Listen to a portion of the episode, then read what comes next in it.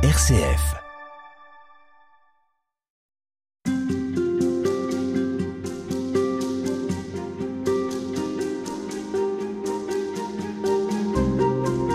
Si quelqu'un garde ma parole, jamais il ne verra la mort. C'est le texte de l'évangile d'aujourd'hui. C'est ce texte sur lequel on va s'arrêter, en tout cas qui va nous permettre de mieux comprendre qui est Jésus avec vous, frère Renossi. Bonjour. Bonjour.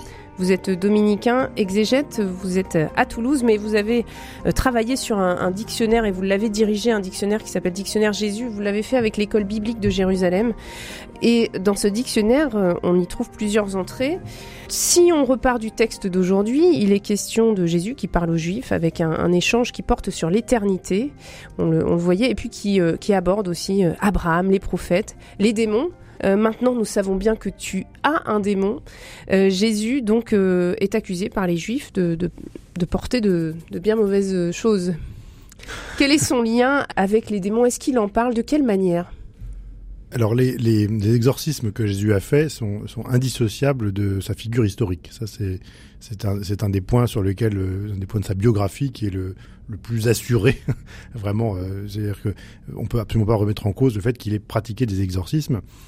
Sinon, il y a vraiment plus rien de crédible dans les évangiles, si vous voulez. Et euh, qu'est-ce que ça signifiait? Ben, Tout simplement que Jésus est quand même venu soulager les peines et les souffrances.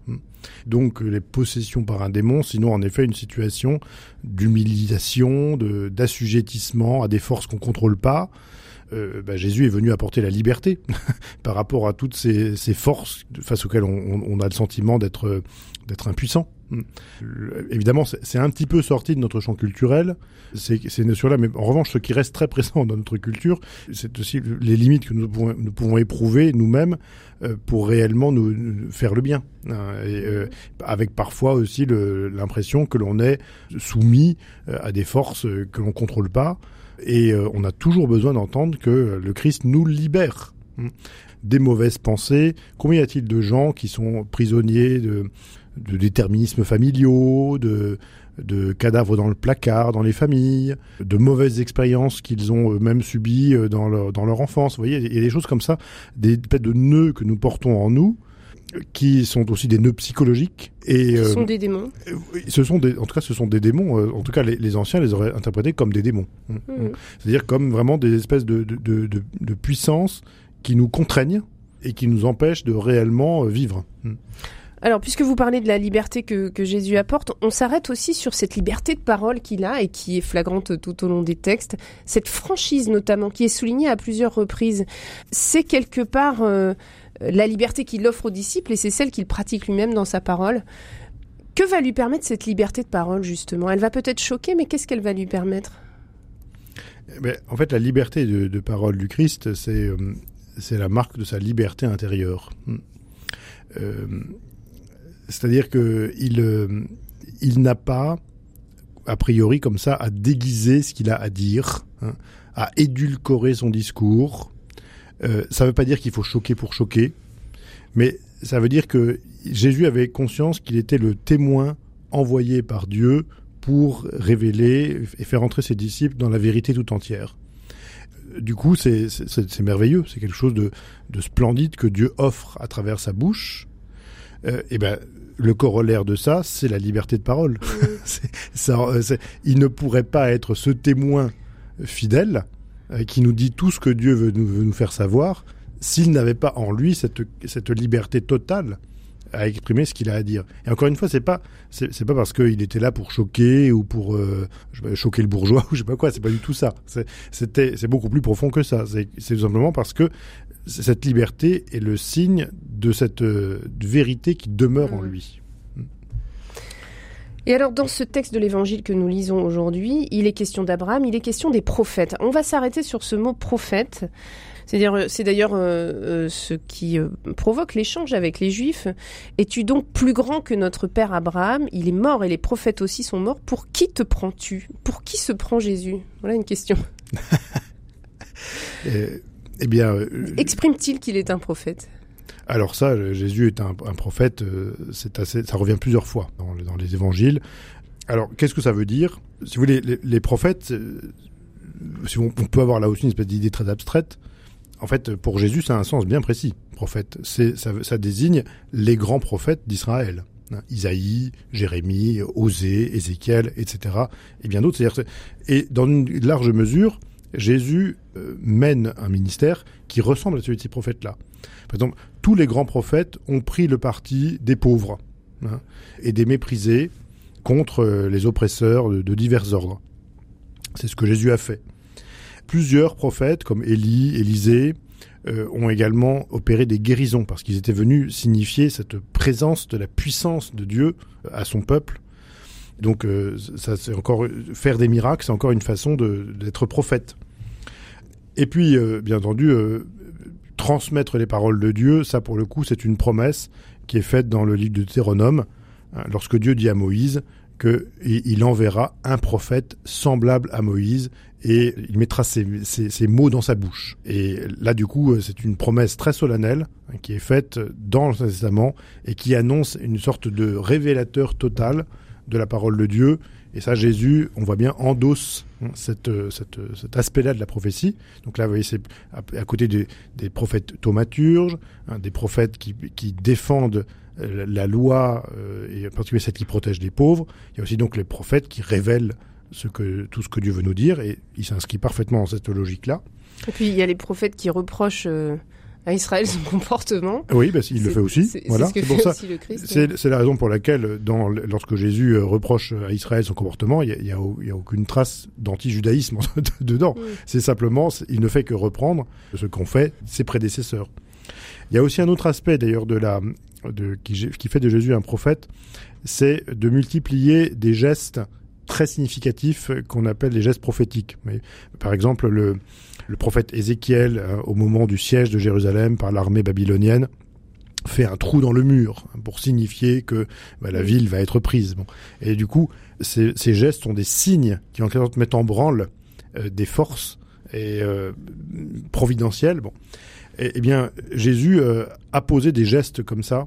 Et, quand, on voit, ce sont, tous ces gestes sont, des gestes magnifiques. la multiplication des pains est un geste prophétique par lequel il signifie quelque chose de nouveau. Hein. Cette, cette surabondance de la grâce de Dieu qui se donne euh, voilà, gratuitement euh, dans, dans, les pains multipliés. D'une certaine manière, lorsqu'il chasse les marchands du temple, également, c'est aussi un geste prophétique. Hein. Euh, c'est-à-dire, il purifie la demeure de Dieu pour que vraiment elle soit, elle puisse servir au culte du peuple. L'institution de l'Eucharistie, bien sûr, est aussi un geste prophétique. Et celle du baptême, probablement aussi. Euh, voilà.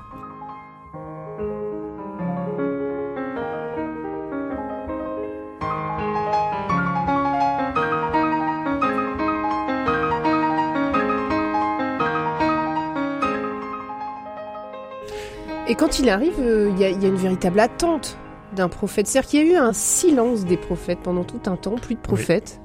oui. Oui, oui, ça c'est euh, un aspect très intéressant de l'histoire de la révélation dans l'Ancien Testament. C'est qu'il y a eu un âge des grands prophètes, euh, donc dans la période qui a précédé l'exil à Babylone. Là, pour le coup, c'est l'apogée de ces prophètes-là avec euh, Isaïe, Jérémie, Sophonie, etc. Et puis après, dans la période qui a suivi, si vous voulez, c'était une période moins dramatique, hein, plus calme quand même, dans lequel euh, on, sent bien que les, prophètes euh, classiques sont intervenus à une époque où tout le monde était déboussolé et euh, une période de très grande perturbation géopolitique, sociale. Et du coup, les, bah, d'une certaine manière, Israël avait besoin de prophètes pour lui montrer, bah, pour lui dire, mais comment est-ce qu'on fait pour être fidèle à Dieu dans ces circonstances où plus personne ne sait à quel sein se vouer? Après l'exil, c'est une, c'est une époque quand même, pour le coup, de stabilisation, de, transmission aussi de cet héritage euh, ancien. Donc, c'est plus l'âge des prophètes, c'est un moment où il faut en quelque sorte vivre de ce qu'on a vécu hein, et, s'enraciner dans euh, cette, euh, ce dépôt magnifique. Mais du coup, c'est plus l'âge où les prophètes viennent signifier en permanence la, la, cette, cette, actualité de la parole de Dieu. Mais est-ce que vous êtes en train de nous dire qu'il fallait que ce temps soit à nouveau perturbé, qu'il y ait une crainte de la fin des temps pour que, pour que ce soit le moment dans lequel le Christ vienne? Alors je dis pas qu'il fallait, mais en tout cas c'est comme ça que ça s'est produit. Parce que pour le coup, c'est le monde dans lequel est venu Jésus est en effet à nouveau une époque de très très grandes perturbations internes judaïsme, qui euh, déjà qui a perdu son indépendance politique, euh, qui est travaillé de l'intérieur par toutes sortes d'attentes contradictoires, euh, et qui vont aboutir d'ailleurs, 40 ans après la Pâque du Seigneur, à la guerre juive. Hein. La guerre juive entre, entre contre les Romains enfin, est en fait l'expression d'une espèce de, de, de d'effondrement interne euh, du judaïsme, dans lequel toutes les autorités constituées euh, sont discréditées, spécialement les autorités du temple. Et donc, euh, bah, du coup, dans cette dissolution sociale, le, le, le, évidemment, le, c'est, pas, c'est une guerre civile, en fait, qui se, mm. parce que la guerre juive a été aussi une guerre civile. Donc, euh, évidemment que euh, il ne fallait pas que cela se produise pour que Jésus vienne, mais il se trouve que c'est, dans cet environnement-là qu'il, que la prophétie est renée. Et euh, qu'est-ce qui a été, comment est-ce qu'on a vu que la prophétie reprenait? C'était avec Jean-Baptiste.